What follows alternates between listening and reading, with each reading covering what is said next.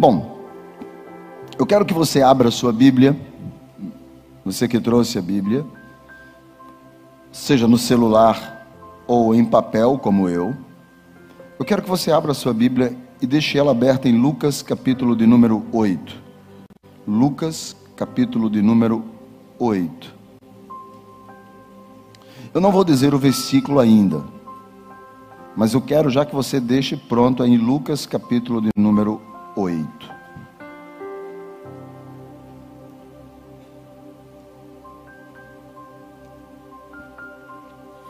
Lucas capítulo de número 8.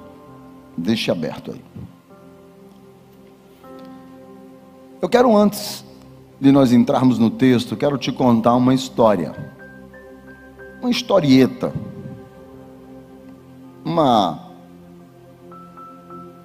uma parábola dos dias de hoje. Diz que dois rapazes estavam sentados na calçada, tinham acabado de vir de uma festa, tinham vindo de uma festa, estavam sentados numa calçada e começaram a conversar os dois. Num certo momento da conversa, olhando para frente de uma casa muito bonita que estava na frente da casa deles, um disse assim: Olha, você sabe que os donos dessa casa estão de férias. E lá tem uma piscina maravilhosa. Quem sabe se a gente não podia ir lá tomar um banho nessa piscina, passar um tempo lá nadando. E um disse para o outro: Mas a gente está todo arrumado, acabamos de vir de uma festa. E um falou para o outro: Mas a gente tira a roupa e vai nadar, nada pelado. Um falou assim: É uma boa ideia. Dois foram lá na casa, pularam o muro, foram lá atrás, onde estava a piscina, e aí tiraram a roupa, botaram assim no canto. E esses dois rapazes, um se chamava Mentira e o outro se chamava Verdade. Os dois então, Mentira e Verdade, começaram a nadar na piscina. Em um determinado momento, Mentira teve uma ideia e disse para a verdade: Por que a gente não faz uma competição aqui, uma apneia? A gente mergulha para ver quem fica mais tempo aqui debaixo d'água. Verdade disse para mentira: Ah, eu sempre ganho. A verdade sempre ganha da mentira. Mentira disse: Então vamos competir. A verdade falou: Tá bem, vamos lá. Eu vou começar. A verdade abaixou-se dentro da água, enquanto mentira contava. Um, dois, três. Daqui a pouco, a verdade foi ouvindo que o som ia embora. Quatro, cinco. Porque mentira pegou a roupa dele e a roupa de verdade, juntou e saiu correndo. Foi embora. Pulou o muro e foi embora e deixou verdade nu. Quando verdade se levanta aqui, olha, cadê mentira? Limpo, mentira fugiu. Verdade então fica agora pensando, como é que eu vou sair daqui nu? Então, verdade pula o muro, e quando ele pula o muro, tem uns vizinhos assim, os vizinhos olham e vê aquele rapaz pulando o muro nu. Verdade está com muita raiva de mentira. Que covardia que ele fez comigo, meu amigo. Então ele ficou com muita raiva. Ele sai correndo pela rua e os vizinhos, tudo olhando, começam a seguir ele também. Aquele rapaz conhecido de todo mundo, nu pelo meio da rua. Verdade para na frente da casa de mentira e bate na porta com muita raiva. Mentira sai. E quando abre a porta, mentira está vestido com a roupa de verdade. Verdade então fica mais furioso ainda e fala para ele: Você é um covarde, olha o que você fez comigo. Eu estou nu aqui, todo mundo abusando de mim. Me dê a roupa. Essa é a minha roupa. E mentira fala: Tu o quê? Eles: A minha roupa, você está vestido com a minha roupa. E mentira fala assim: Você está louco, está louco. E ele: Eu quero minha roupa. E os vizinhos tudo olhando. E mentira dizendo assim: ó, ele está louco, ó, nu na minha porta. E, e verdade, me dê a minha roupa. E os vizinhos, sem saber em quem acreditar, se acreditava na verdade nua ou na mentira com roupa de verdade. Essa história, ela é exatamente o que nós estamos vivendo hoje. Uma sociedade que não sabe em o que ou em quem acreditar. Se acredita na verdade, que às vezes parece escandalosa, ou se acredita na mentira, que tem cara de verdade, roupa de verdade, vestida de verdade. Nesses últimos dias, nós temos visto nas redes sociais e na televisão a guerra de Israel com os terroristas do Hamas. Recentemente, um hospital lá na faixa de Gaza foi bombardeado. Começou-se dizendo que eram 200 mortos, 300 mortos, chegou a 500 mortos. Não se sabe, porque os palestinos ou o Ministério da Saúde do governo do Hamas, Hamas diz que foi Israel que jogou uma bomba lá. Israel diz que na verdade foi por trás do hospital havia um cemitério onde eles lançavam mísseis para Israel e um desses artefatos caiu no prédio e detonou o prédio. Israel acusa os artefatos do Hamas. O Hamas acusa as bombas de Israel. Aqueles que estão do lado de Israel acreditam que foi o artefato do Hamas.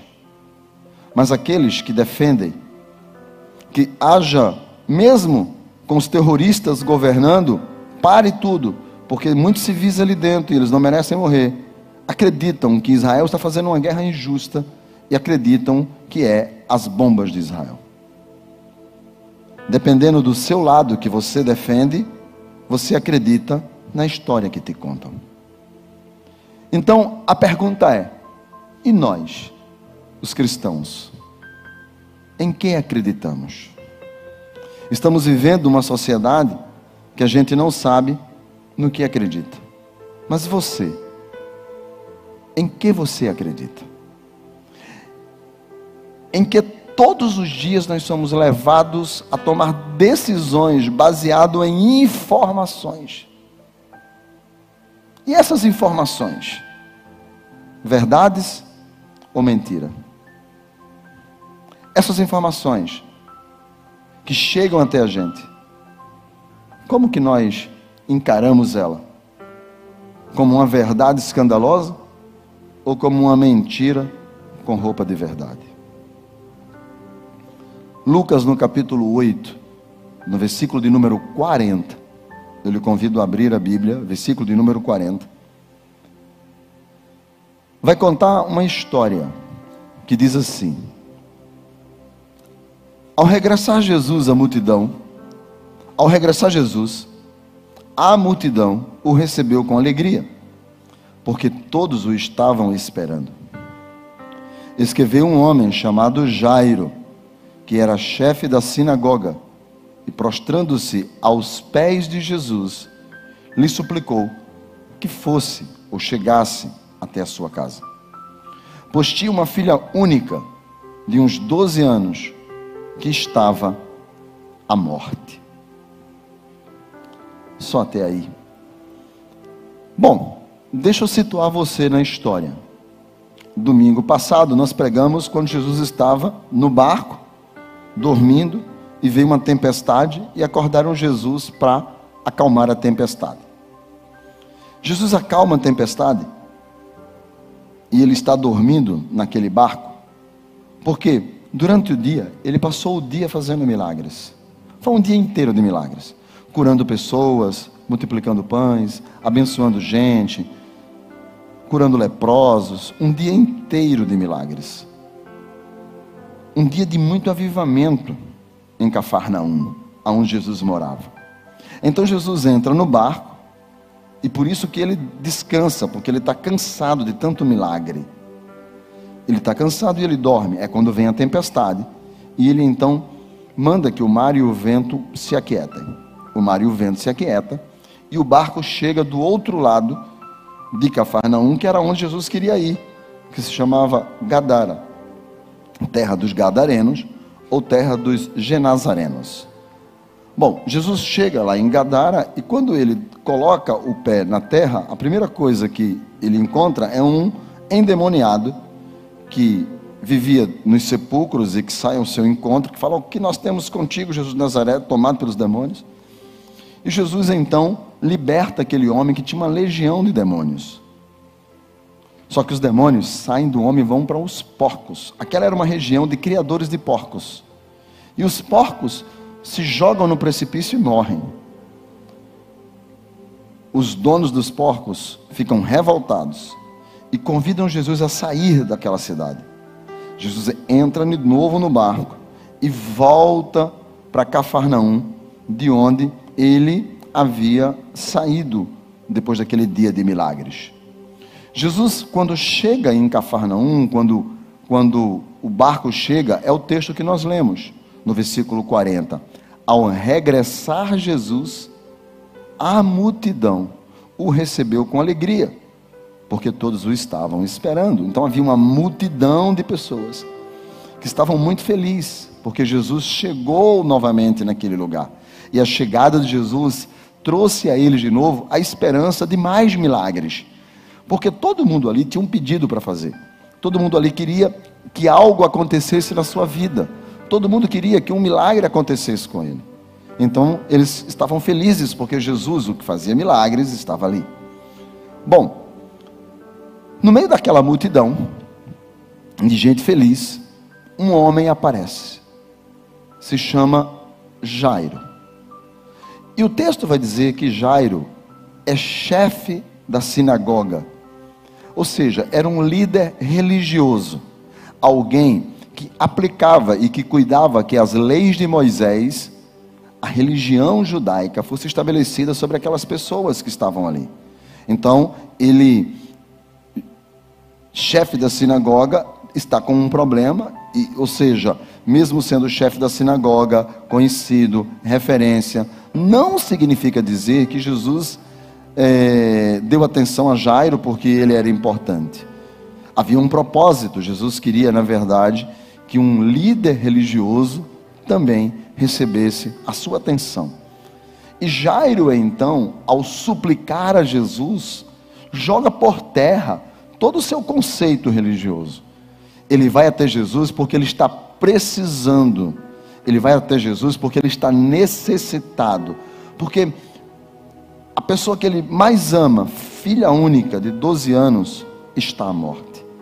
Então Jairo pede que Jesus acompanhe ele, vá até a sua casa. Jairo convida Jesus, entra na minha casa, vai comigo. O texto do versículo 42 diz que enquanto ele ia, as multidões, quer dizer, já não é mais a multidão que queria milagres, agora tem uma outra multidão junto também, que é a multidão que andava com Jesus, a multidão que acreditava em milagres, porque tem aqueles que não acreditam e os que acreditam. As multidões o apertavam. Então, Jesus está indo para a casa de Jairo e as multidões o apertam.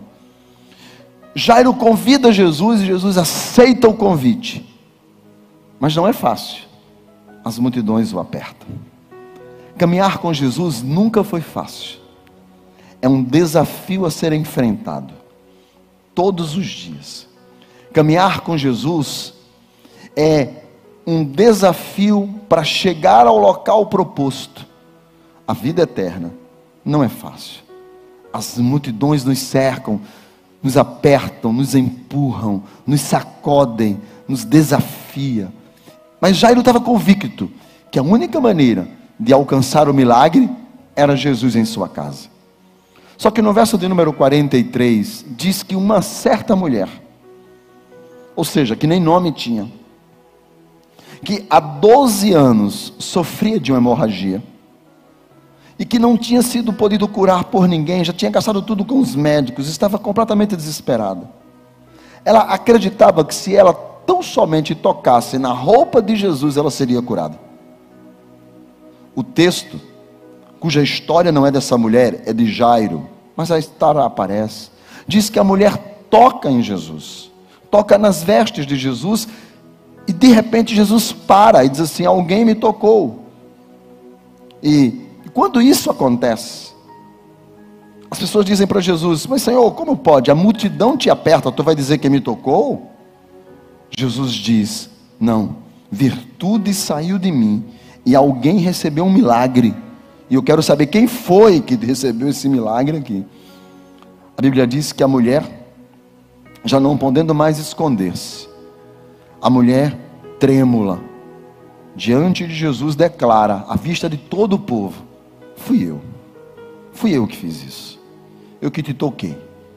E ela conta para Jesus a razão pela qual ela tinha sido curada. Ela narra.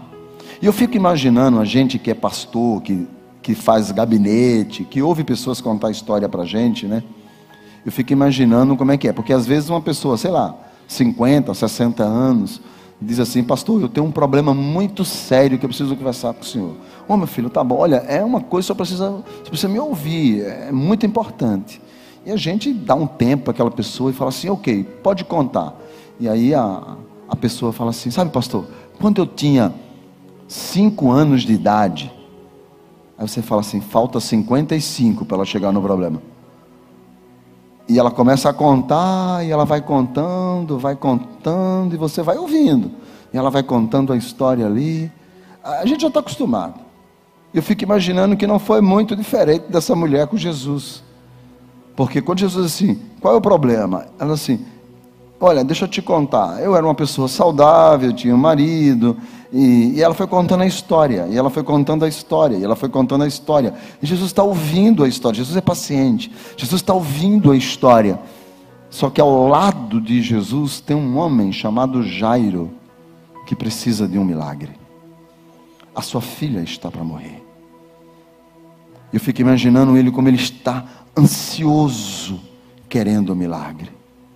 Ele não consegue entender que Deus não erra, que existe um tempo e um modo de Deus agir, e no tempo de Deus tudo aconteceria, que não existe atraso, não existe retardo. Jesus sabe que a filha de Jairo estava doente, sabe que Jairo estava ali, mas Jesus sabe o que vai acontecer depois. Jesus então está ali ouvindo a mulher contar. O texto diz que Jesus abençoa a mulher, diz: Filha, pode ir em paz, a tua fé te salvou, você está curada. Mas o verso de número 49 diz assim: Estava falando ele ainda, ou seja, Jesus ainda estava na conversa, a mulher estava ali na frente, conversando com Jesus, quando chega uma pessoa da casa do chefe da sinagoga, dizendo ou trazendo uma notícia. E a notícia era esta: Tua filha está morta. Não precisa mais incomodar o mestre. Jairo está ao lado de Jesus. Jairo convidou Jesus para ir à sua casa. Jesus está caminhando com Jairo. Jesus está fazendo milagres, a mulher acabou de ser abençoada, Jairo está ali vibrando com o milagre da mulher. Mas chega uma notícia, e a notícia é: sua filha está morta. E agora, Jairo? E agora? Continua caminhando com Jesus ou para aqui? Continua levando Jesus para casa ou desiste aqui? notícias ruins também chegam para quem está andando com Jesus. Nós não somos levados somente a notícias boas, nós também somos levados a notícias ruins. Notícias que são desesperadoras. Sabe, nos acontecem coisas que nos forçam parar. Porque não está caminhando e de repente não foi um inimigo, foi alguém de casa. Não foi uma pessoa que trouxe uma notícia porque não gostava de Jairo. Era alguém que era da casa do chefe da sinagoga. E trouxe uma notícia para Jairo. E a notícia era: acabou. Ponto final. Encerrou. Você não tem mais saída. Quantas notícias como essa nos chegam todos os dias? Notícias que não era o que nós esperávamos, não é o que nós acreditamos, não é o que a gente gostaria de ouvir. Quantas notícias são completamente inversas à expectativa quando nós convidamos Jesus a caminhar conosco?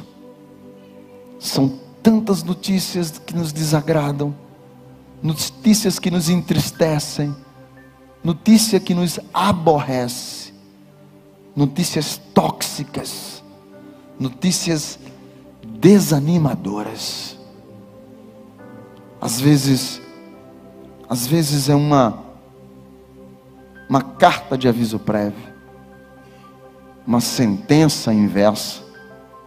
Às vezes é uma perca irreparável que não tem como trazer de volta. Notícias que para gente que gosta de lutar pela vida veio um ponto final. Quando essas notícias chegam, às vezes são até verdades, são fatos.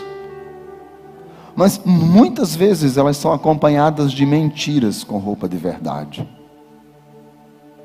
Elas são verdadeiras fake news do diabo para nos parar. A pessoa chega para Jairo e diz assim: Acabou, tua filha está morta. Não incomodes mais Jesus. Você não precisa mais orar. Você não precisa mais buscar a Deus. Você não precisa mais acreditar. Porque você perdeu. Perdeu o Playboy. Acabou. Parou. Desista. A mentira com cara de verdade é que o fato era a menina tinha morrido. Então Jesus não precisa mais agir. Você já perdeu. Parte para outra. Quantas vezes nós não somos levados a desistir de sonhos, levados a desistir de coisas que a gente luta durante tanto tempo na nossa vida, coisas que a gente tanto deseja, coisas que, que são a coisa que é a coisa mais preciosa do nosso coração, como a filha de Jairo, era para ele, mas a notícia de onde ele não esperava, da sua própria casa, vem, desista. Acabou. Por que continuar acreditando? Não incomodes mais Jesus. Jesus não vai mais fazer. Jesus, no verso 50, está ouvindo, diz o texto. Do mesma maneira que Jairo está ouvindo, pessoas em volta estão ouvindo aquela notícia, Jesus também está ouvindo. Mas Jesus não dá atenção a quem quer nos fazer parar. Ele olha para Jairo, enxerga o coração de Jairo, o semblante de Jairo, e lhe dá três palavras. Quantas eu falei? Três palavras. A primeira, não temas. A segunda, crê. Somente crê. A terceira, o milagre vai acontecer. Quando ele olha para Jairo, Jairo está ali olhando do lado dele, porque ele acaba de receber uma notícia e a notícia é: desista. Ponto final. Jairo, naquele momento, ele precisava somente que Jesus dissesse alguma coisa e Jesus diz para ele: Não temas. Uma palavra tão usada no Antigo Testamento, mas também no Novo. E no Novo Testamento, em grego, é mifobeis. Mi de não no grego. Fobeis de fobia, medo. Jesus diz para ele: mifobeis. Só que quando você pega, a gente traduz não temas, mas quando você vai olhar o que significa de fato aquele texto, onde ele pode ser aplicado, o fobeis, Jesus está dizendo para Jairo: tire o medo de dentro do seu coração. Tire o medo daí. Arranque o medo. Mande o medo embora. Não ouça palavras que querem fazer você parar. Não acredite nas mentiras do diabo, dizendo que não tem mais jeito para você. Mifobês, não temas. E ele manda que a dúvida saia, para quê? Para que ele dizer, creia tão somente, somente creia. E a palavra de Jesus é: ela será salva. O milagre vai acontecer na sua casa. Somente creia e mande esta palavra do inferno contra você e embora. Fala para mim. Se você fosse Jairo, você ouvia o que Jesus disse, ou você dizia: Senhor, muito obrigado, está tudo certo, fica aqui, não precisa mais ir à minha casa. Você ouvia Jesus, ouvia o mensageiro. Se você estivesse ali ao lado de Jesus e chegasse alguém com uma notícia, não adianta mais, deixe Jesus para lá. E Jesus está dizendo para você: o milagre vai acontecer. Encha o seu coração de fé, mas para que seu coração possa ser cheio de fé, pegue o medo, a dúvida, a incerteza e mande embora. Você ouviria Jesus ou ouviria o mensageiro? Jesus ou mensageiro? O lado de cá, Jesus ou mensageiro? O lado de cá eu acho que quer o mensageiro. Jesus ou mensageiro? Não, acho que ele quer Jesus também. Então acho que o lado de cá é que ficou gente em dúvida. Jesus ou o mensageiro? Então acho que os dois concordam que é Jesus. Amém? E por que você acredita que Jairo escolheria Jesus mas você escolhe o mensageiro. Quando diz que você perdeu o emprego e você se desespera. E Jesus está dizendo: Eu cuido de você e cuido da sua casa, mas tu prefere ouvir o mensageiro. Quando Jesus diz que a tua casa e o teu casamento são dele, mas tu prefere ouvir o mensageiro. Quando Jesus diz que os teus filhos, não importa o que o diabo está dizendo, mas os teus filhos são herança do Senhor e servirão ao Senhor. Mas tu prefere ouvir o mensageiro. Quando Jesus diz, há uma promessa a promessa é que virá sobre a tua vida, virá sobre a tua casa, virá sobre a tua história. Aquele que me serve não, não andará em trevas. Aquele que me serve, eu e o Pai viremos para ele e faremos nele morada. Mas você prefere ouvir o mensageiro? Desiste. Entrega, pendura chuteira prefere achar uma outra forma de fazer, uma outra forma de milagre, uma outra forma de Deus agir.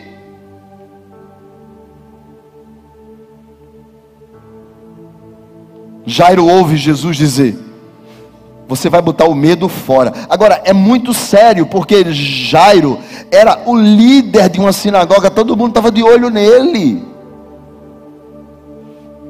E Jesus está convidando ele à loucura. Você quer crer que essa menina que está morta ressuscita? Ou quer fazer o velório segundo as tradições judaicas? Não havia nenhuma, até então, até esse momento, nenhuma informação que ele havia ressuscitado ninguém. Foi a primeira ressurreição. Então não havia precedentes, nem da viúva de Naim e nem de Lázaro. E Jesus convida ele a crer no que nunca havia acontecido.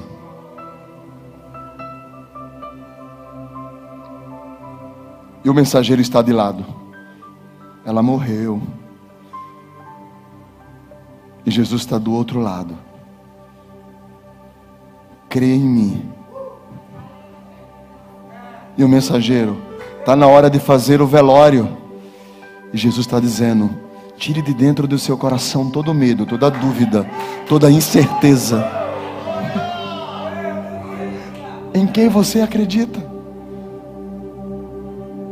Nos fatos ou na loucura da fé?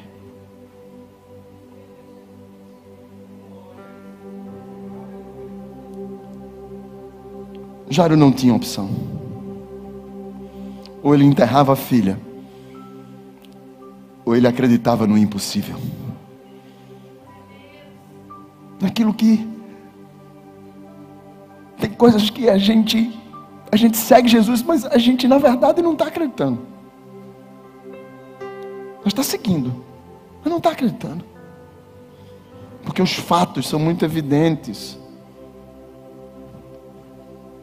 Imagine a notícia: você acabou de perder sua filha que você ama tanto. Isso entra no coração. Jesus está dizendo: tire isso do coração. Não deixe que ninguém pare você. Não deixe que ninguém te pare. Você não pode parar. Então, Jairo decide caminhar. 51 diz que, tendo chegado em casa, Jesus decidiu que ninguém entraria no quarto a não ser Pedro, João, Tiago, o pai e a mãe da menina. O verso 52 diz que todos choravam e planteavam. Então Jesus vai dizer: Não chores, porque a menina não está morta,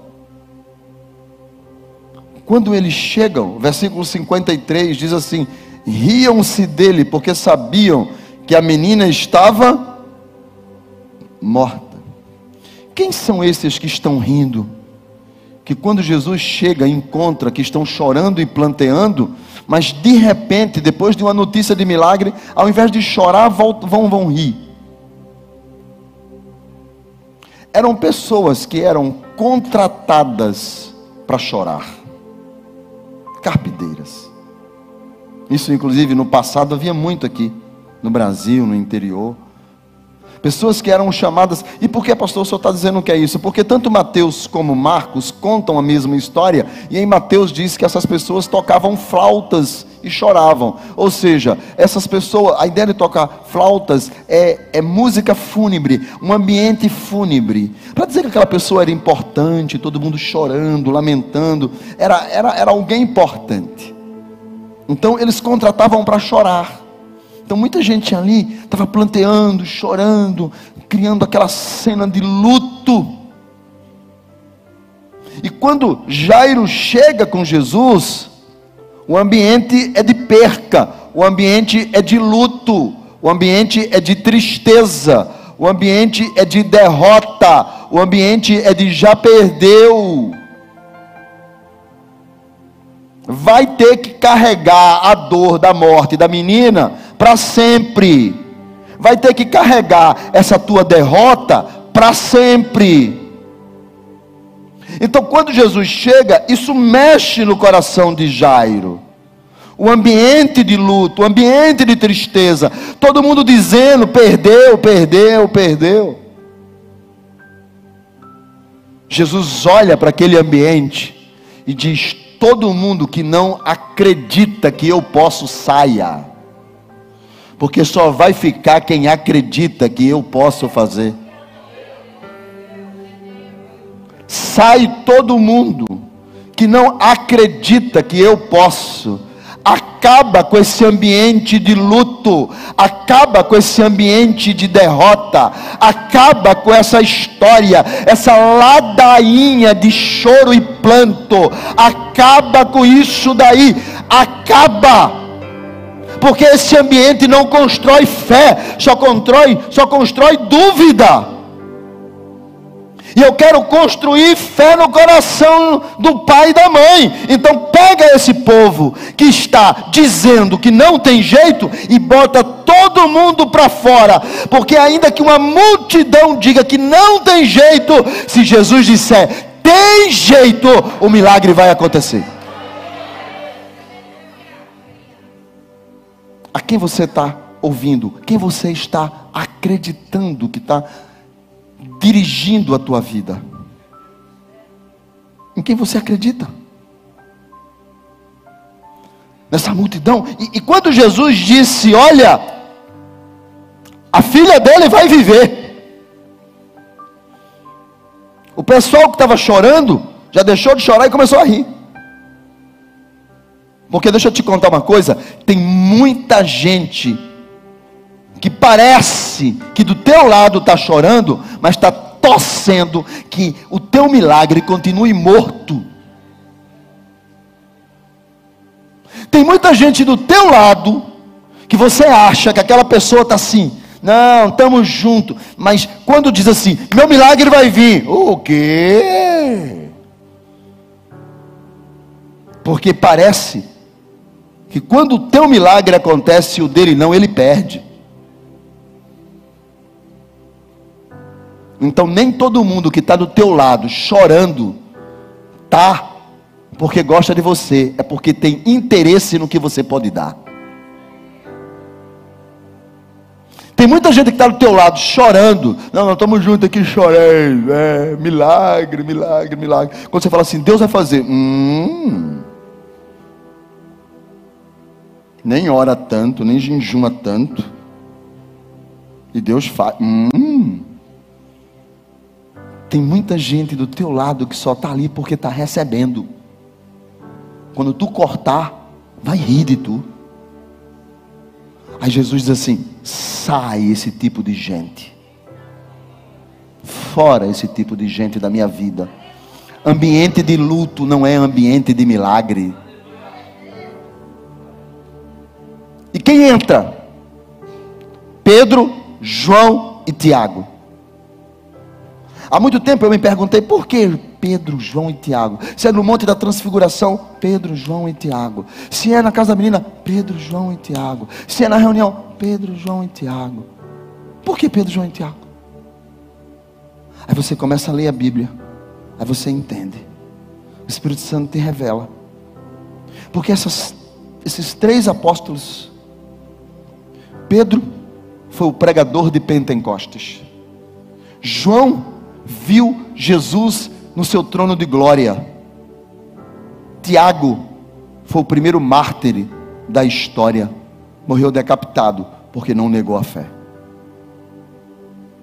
Então, quando você é convidado a um milagre,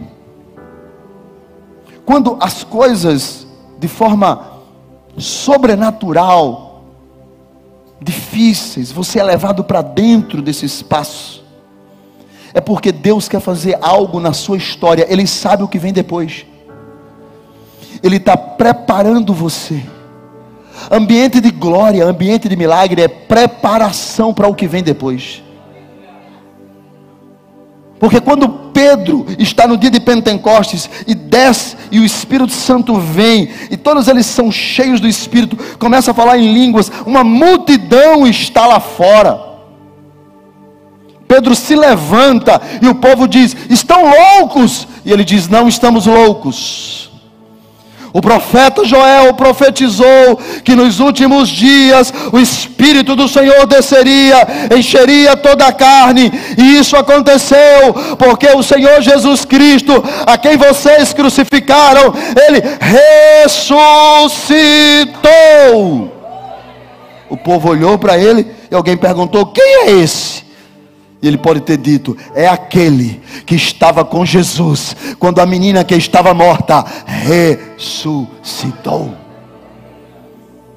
Mesma coisa com João. João estar ali vendo o milagre. Mas por quê? Porque mais na frente ele vai ver Jesus em seu estado de glória e ele pode lembrar quando ele pergunta, olha para um lado, olha para o outro e, e, e, ele vê um trono, mas não vê ali no trono, parece que é cordeiro, parece que é leão, não sabe direito e ele vê o livro da vida, mas o livro da vida está atado e, e cheio de selos e ele fica triste porque ninguém será salvo. Então ele diz: como quem vai abrir o livro e desatar os selos? E o anjo diz: Aquele que foi morto e que ressuscitou, este abrirá o livro e desatará os selos. A salvação em Jesus Cristo. Deus estava preparando João. Quando Tiago foi preso por Herodes, deram a ele a chance de poder desistir de Jesus, mas ele pensou: desistir eu? Aquele que multiplica pão, aquele que acalma o mar, aquele que dá vista aos cegos, aquele que ressuscitou a menina que estava morta. Eu não, eu sei em quem eu tenho crido, e foi o primeiro mártir da história do cristianismo. Deus, quando nos faz, muitas vezes, as situações difíceis e complicadas, é porque Ele está nos preparando para algo maior.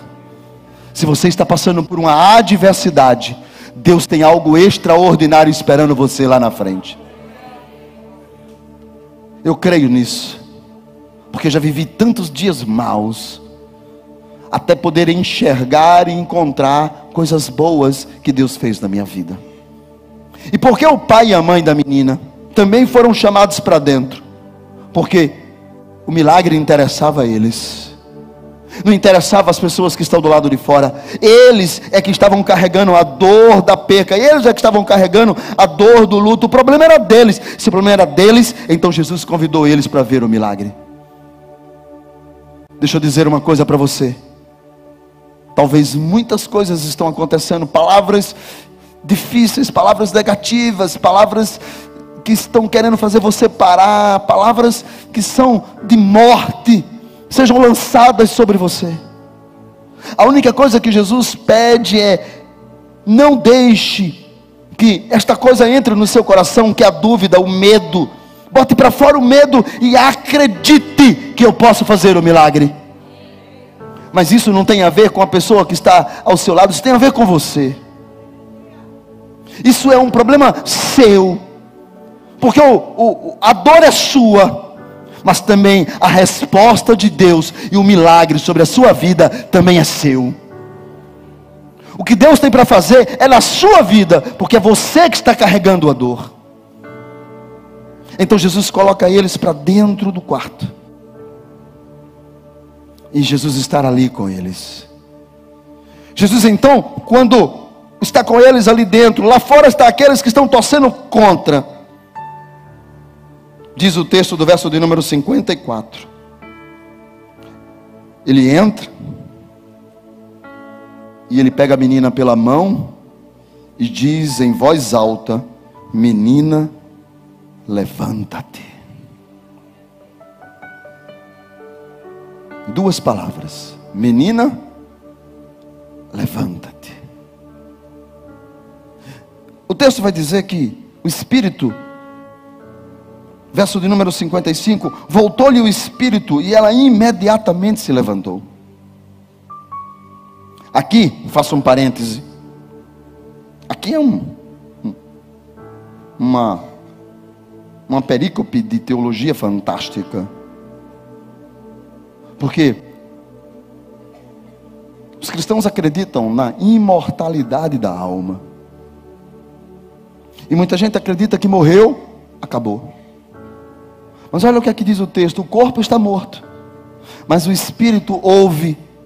E quando ouve a ordem, o espírito volta. Ou seja, o corpo morto, mas o espírito vivo. Isso significa dizer que quando nós venhamos a morrer, mas o nosso espírito continuará e prestará conta a Deus. Aquela menina está morta, não tenho dúvida disso, porque o espírito voltou. Quando Jesus entra naquele quarto, ele está com Jairo, os três discípulos e a esposa de Jairo. E a menina está morta. Jesus poderia fazer ali um monte de cacuetes para ressuscitar aquela menina. Ele poderia derramar, vamos dar aqui um banho de óleo de unção sobre este defunto para ressuscitar. Óleo de unção sobre o defunto. Jesus poderia, sei lá, dar os passinhos de profeta e ressuscitar a menina. Jesus poderia, sabe, dizer: vamos cantar cinco hinos. Mas ele não precisou de nada disso para fazer o milagre. Ele só precisou dizer para a menina: levanta-te. Só a palavra, nada mais que a palavra. A palavra produz milagres.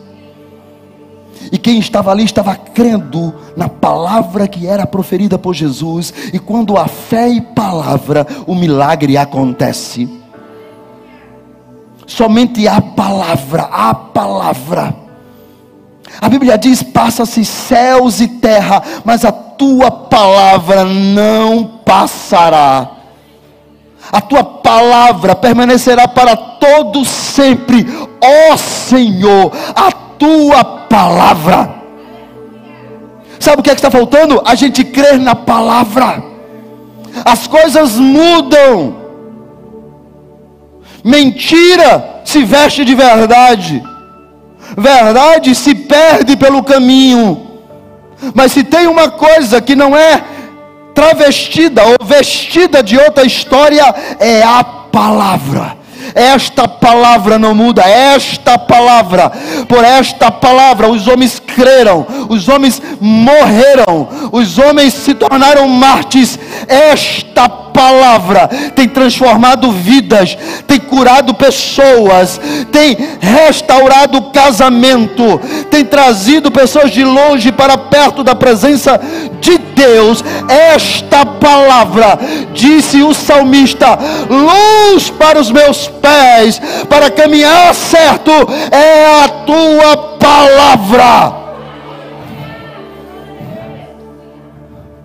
Nós não estamos falando, alguém pode até dizer assim: ah, pastor, mas deixa eu te dizer uma coisa, é porque essa igreja, essa, essa Canaã é até diferente, é luz, é fumaça, é o pessoal cantando assim, é pastor de tênis, coisa meio estranha.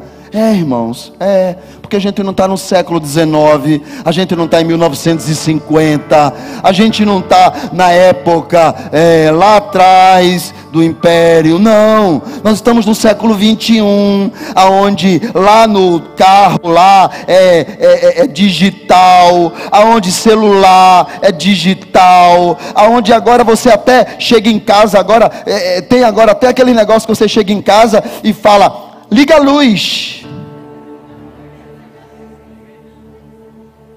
Tudo muda. Mas esta palavra não muda. Esta é a palavra que salva, é a palavra que liberta, é a palavra que cura, é a palavra que ressuscita, é a palavra que transforma. Eu não preciso de nada, eu só preciso da palavra. Essa é a palavra que eu preciso. É essa palavra que eu preciso para crer. Essa é a palavra que eu preciso para continuar seguindo. Esta é a palavra que eu preciso para continuar crendo.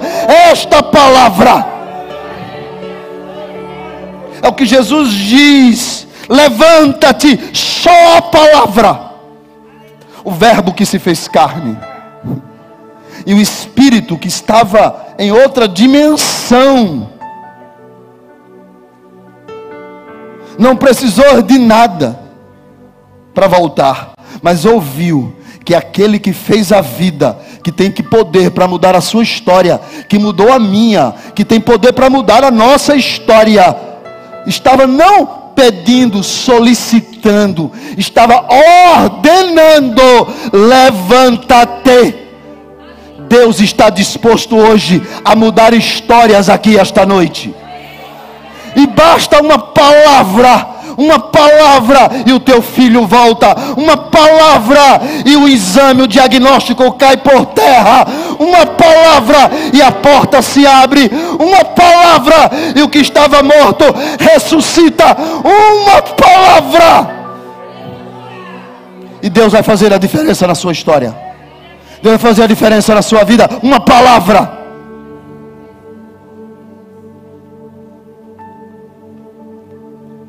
E o que eu acho interessante é que quando ele entra naquele quarto, ele, naquela casa, quarto, ambiente, ele, diz o texto, de verso de número 54, que ele pega na mão da menina, antes de falar a palavra. Ora, será que a menina não ressuscitaria se ele somente falasse sim ou não? Então por que, que ele pegou na mão da menina? A lei de Moisés dizia que você não pode tocar em um defunto, porque você se torna impuro e Deus não te ouve. Você não podia ir a um local de culto, de templo, de adoração, porque você havia tocado num cadáver. A lei de Moisés diz que se você tocasse em um defunto, você ficava impuro e tinha que ser colocado fora do arraial, da convivência de pessoas. Jesus, como judeu, conhecedor da lei, não podia tocar em um defunto. E quem era que ensinava isso? A lei de Moisés. Quem era Jairo? O chefe da sinagoga. Era ele que ensinava isso. Jesus pega ele dentro do quarto e diz: A religião te ensinou a vida inteira que se fizer assim, Deus não te ouve. Deixa eu te dizer uma coisa: para milagre não existe regra. Para milagre não existe tradição humana. O que a religião diz para você não é o que o céu está dizendo agora. O que os homens dizem para você não é o que Deus está dizendo agora. Jesus toca na menina. Jairo está de lado. Vem na mente de Jairo todos os textos da lei. Não pode tocar, vai ficar, Deus não vai ouvir, vai ficar impuro. Todos nós estamos condenados. Está junto com um defunto, mas é a filha dele.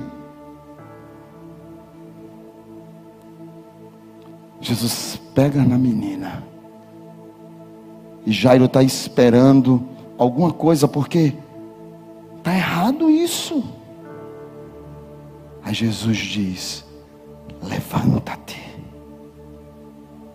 Na mesma hora, diz imediatamente, não passou nem tempo. O texto diz imediatamente, logo após ele ter falado, o Espírito ouviu, porque Aqui nós temos hora, mas na eternidade o tempo não existe.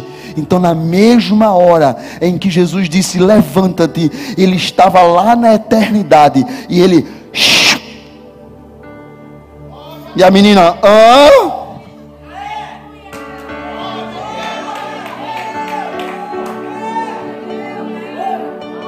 Jairo olhou de lado e toda a religião dele caiu por terra tudo que ensinaram a ele durante a vida inteira e que ele ensinava para as pessoas caiu por terra.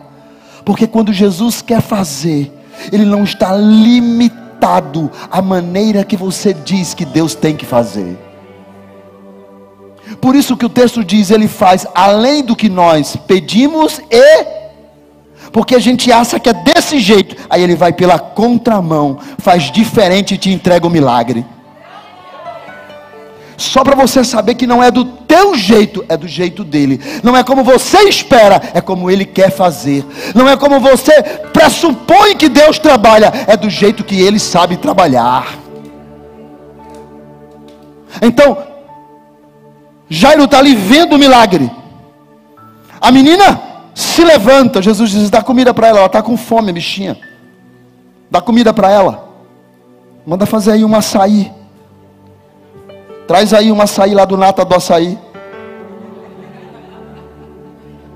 Faz um iFood.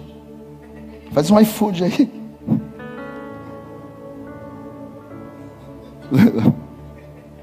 Pior que eu não estou nem comendo, não pode ser nem propaganda paga. e a menina levanta. E olha o que, é que diz o último versículo. Seus pais ficaram maravilhados. E então eles lhes advertiu que a ninguém contassem o que havia acontecido. Seu pai, seus pais ficaram? Seus pais ficaram? Maravilhados do que havia acontecido. O texto diz que Jesus proíbe que ninguém conte o que estava acontecendo, ou o que aconteceu ali dentro daquele ambiente. Mais uma vez, por quê? Porque o ministério de Jesus durou três anos. Quantos anos eu falei? Três anos, isso mesmo. O primeiro ano é chamado de ano da revelação, quando Jesus aparece. O segundo ano é chamado do ano do preparo, quando ele monta a sua equipe e prepara a sua equipe de aldeia em aldeia para o que aconteceria depois. O terceiro ano é chamado do ano do ministério público de Jesus, que é quando ele diz que está ali e as pessoas então começam a procurar para matá-lo. Por isso que tanto no primeiro ano como no segundo ano, você vai ver Jesus fazendo milagres dizendo assim, não conta. Porque imagine se ele dissesse, ok, pode contar aí para as pessoas, ô Jairo, que eu ressuscitei sua filha. No dia seguinte, ou no mesmo dia, ia ter 200 cadáveres lá para ele ressuscitar. Por isso que quando ele multiplica pão e peixe, isso não dá para esconder, porque diz que eram 5 mil só homens, mais de 15 mil pessoas. E João, capítulo de número 6, vai dizer que o povo queria aclamá-lo rei, por causa do pão que ele multiplicava. Jesus sabia quem era o povo. Então Jesus assim, não conta o milagre, ainda que o povo não obedecia muito, mas não conta. Não conta o milagre. Não conta o milagre. Fica quieto, espera, porque vai ter o tempo de contar esse milagre. Vai ter coisas que Deus vai fazer na sua vida que não é para você falar hoje, mas vai ter o dia que você vai abrir a boca e todo mundo vai ver quem é Deus na tua vida e na tua história. Mas isso é só para quem crê.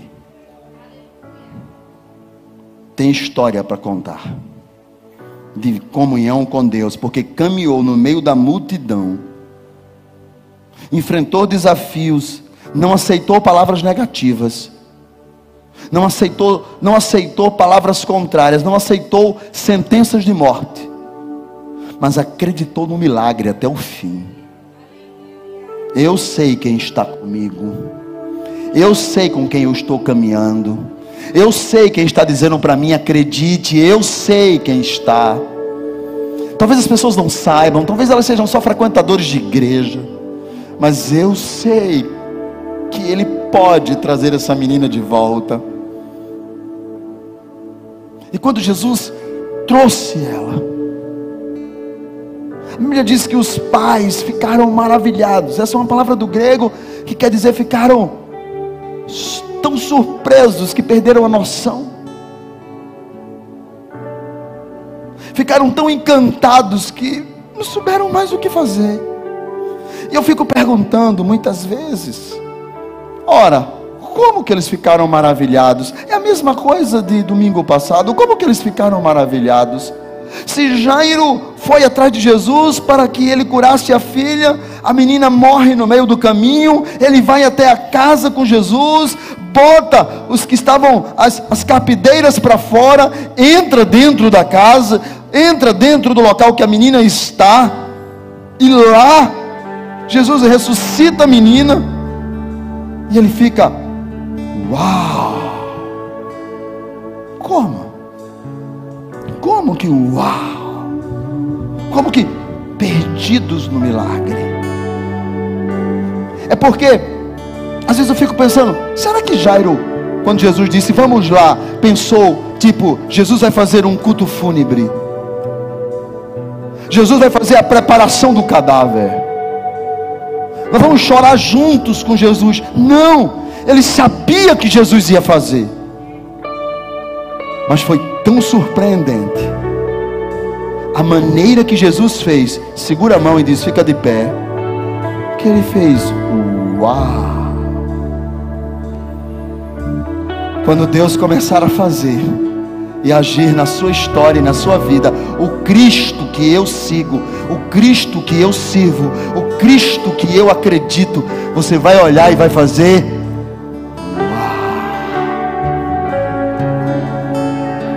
Quando ele entrar no teu casamento, pastor, meu casamento está destruído, não tem jeito, morreu.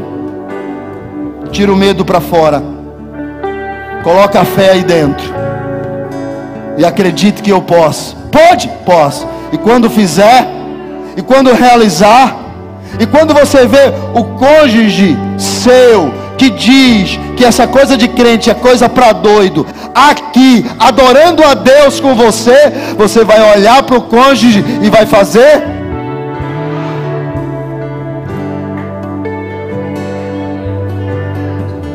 Quando os homens fecharem a porta, quando disserem que você é um incompetente, quando o diabo disser vestido de verdade a maior mentira, que você é um derrotado, e Deus do nada colocar você em um lugar de destaque, só para todo mundo ver quem é o Deus que está contigo, tu vai dar uma olhadinha para cima, e vai dizer: Eu não esperava, mas Uau! Eu sei o Deus a quem eu sirvo. Eu sei de onde eu vim. Eu sei de onde Ele me tirou. Eu sei do meu casamento restaurado. Eu sei dos meus filhos, o mais velho curado. Eu sei como Deus tem agido na minha casa na minha vida, na vida da minha esposa, nessa igreja que o diabo tentou por tudo parar. Quando eu olho para ele, eu vejo ele se movendo na história, se movendo, se movendo, se movendo. A única coisa que ele diz para mim é: coloque o medo para fora, tire todo medo de dentro de você e seja preenchido pela fé que eu posso fazer, que eu posso fazer. E quando eu vejo o que Ele faz, às vezes nem eu acredito, porque eu sei que eu não mereço. Eu sei que eu não mereço. Eu sei que, como Jairo, eu já lutei tanto contra Deus. Mas Ele está disposto aqui esta noite fazer coisas que a gente nem pensa e nem imagina. Ele está disposto a arrancar da nossa fé, da nossa voz, do nosso coração, um Deus. Uau! Fique de pé.